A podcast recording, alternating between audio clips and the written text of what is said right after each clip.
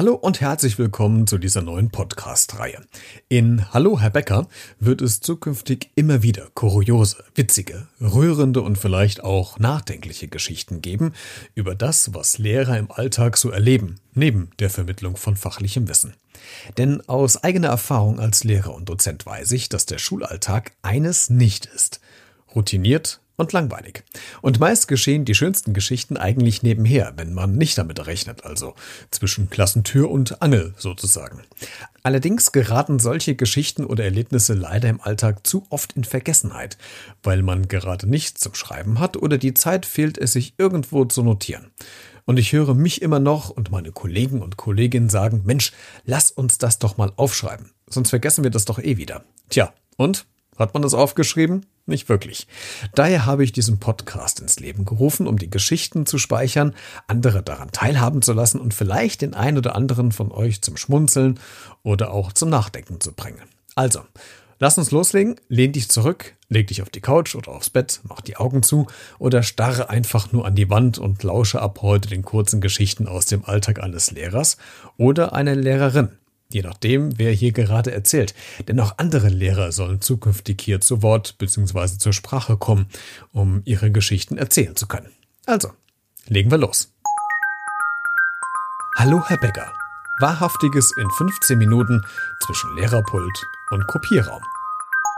Folge 1. Der Papa mit zwei Penissen. Das vierte Schuljahr einer Grundschule ist, neben dem ersten Schuljahr, wo die kleinen I-Dötzchen eingeschult werden, für Schüler, Schülerinnen, Lehrer, Lehrerinnen eines der wichtigsten. Abschlussfahrten finden statt. Es wird beraten, auf welche weiterführende Schule der Nachwuchs gehen soll. Gymnasium oder Realschule? Klassenfeiern stehen an. Der Abnabelungsprozess vom Klassenlehrer beginnt. Es herrscht eine besondere Atmosphäre in den Klassen. Lehrkräfte, die das jetzt hören, werden mir da wahrscheinlich zustimmen. Aber das Wichtigste in der vierten Klasse und heiß ersehnt bei den Schüler und Schülerinnen, gefürchtet bei fast allen Elternteilen und für manche Kollegen oder Kolleginnen weiterhin etwas zu Unrecht, wie ich finde, mit Scham belegt, der Sexualkundeunterricht. Endlich wird über Küssen, Kinderkriegen und Machen, die Veränderung des Körpers und darüber gesprochen, was eigentlich bei den eigenen Eltern zu Hause so los ist. Und da kann ich aus eigener Erfahrung sagen, liebe Eltern, wir als Lehrer bekommen mehr mit, als Sie wahrscheinlich denken. Und ja, diese Geschichten bleiben unterbewusst im Gedächtnis und wenn man sie dann beim nächsten Elternabend in der vierten Klasse wieder sieht, verzeihen Sie uns, wenn wir kurz innerlich oder äußerlich einen Lachkrampf bekommen, wenn wir sie mit Handschlag persönlich im Klassenraum begrüßen. In einer meiner letzten vierten Jahrgänge war es auch mal wieder für mich Zeit, den Kindern ein Stück weit zu erzählen, was bei ihnen eigentlich in den nächsten Jahren im Körper sich verändert und vor sich geht. Wir haben uns am Anfang des Themas darauf geeinigt, dass wir zu jeder Zeit lachen können, die dümmsten Fragen stellen dürfen, auch mal rot im Gesicht werden können, inklusive mir als Lehrer. Denn was manche Kinder schon für Fragen stellen, kommt äh, inzwischen häufiger überraschend, als man vielleicht noch vor ein paar Jahren dachte. Oder hättest du vielleicht gedacht oder dir vorgestellt, dass die Zahl 69 bei Kindern in der vierten Klasse nicht immer unbedingt etwas mit Mathematik zu tun haben muss? Zwinker? Zurück zum Thema. Also, meine Schüler und Schülerinnen haben fleißigst äh, Fragekarten geschrieben, sie in einen Briefkasten in der Klasse geworfen und sehnsüchtigst darauf gewartet, dass dienstags oder donnerstags in der vierten Stunde immer zwei Zettel gezogen werden, die dann thematisiert wurden. Jetzt kann ich es ja sagen, weil es vorbei ist. Natürlich habe ich mir vorher die Zettel nach Schulschluss aus dem Briefkasten genommen, gelesen und etwas vorsortiert, damit keine, ich nenne es mal, böse Überraschung in Anführungszeichen auf mich wartet und ich vielleicht nicht vorbereitet bin. Also, jeden Zettel, den ich gezogen habe, konnte mit einer Antwort versehen werden. Alle anderen habe ich aufgehoben und immer häppchenweise wieder in den Briefkasten gelegt, wenn ich der Meinung war, dass man darüber jetzt sprechen kann. Im Übrigen, die Zettel habe ich aufgehoben. Sie waren anonymisiert von den Schülern und Schülerinnen geschrieben und wir haben vereinbart, dass die Eltern beim nächsten Elternabend die Zettel auch lesen durften.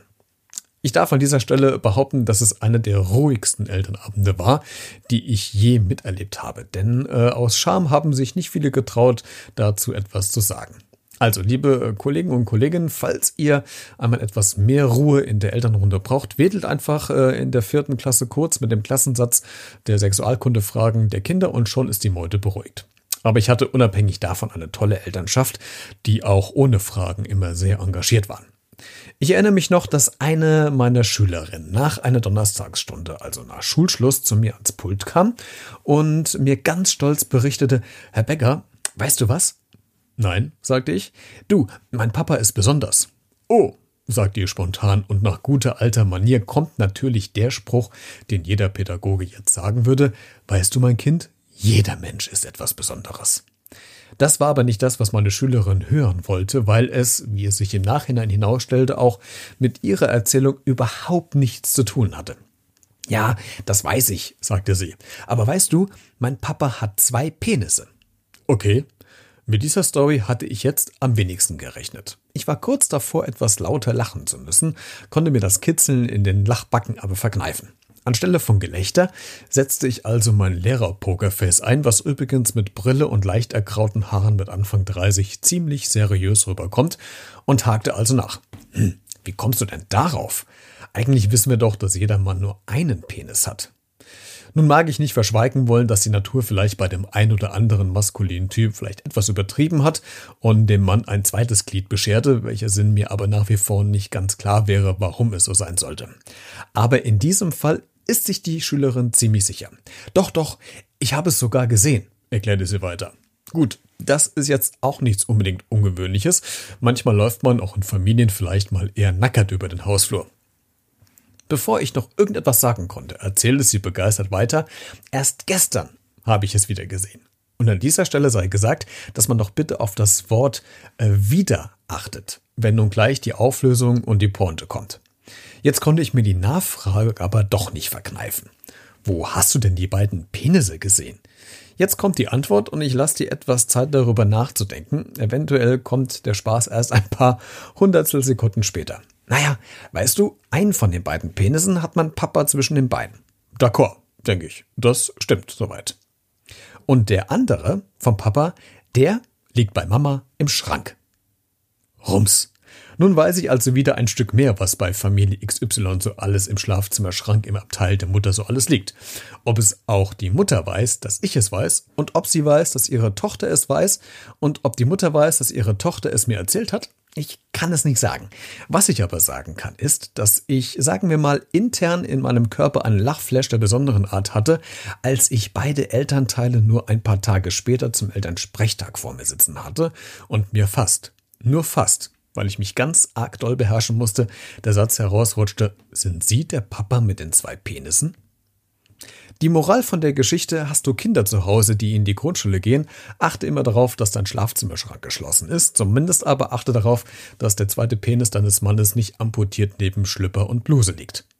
In der nächsten Ausgabe kümmern wir uns mal um das Taschengeld der Mütter zu Hause und um einen handfesten, fast handfesten Ehestreit während eines Elternabends. Wir machen dann für heute Schluss.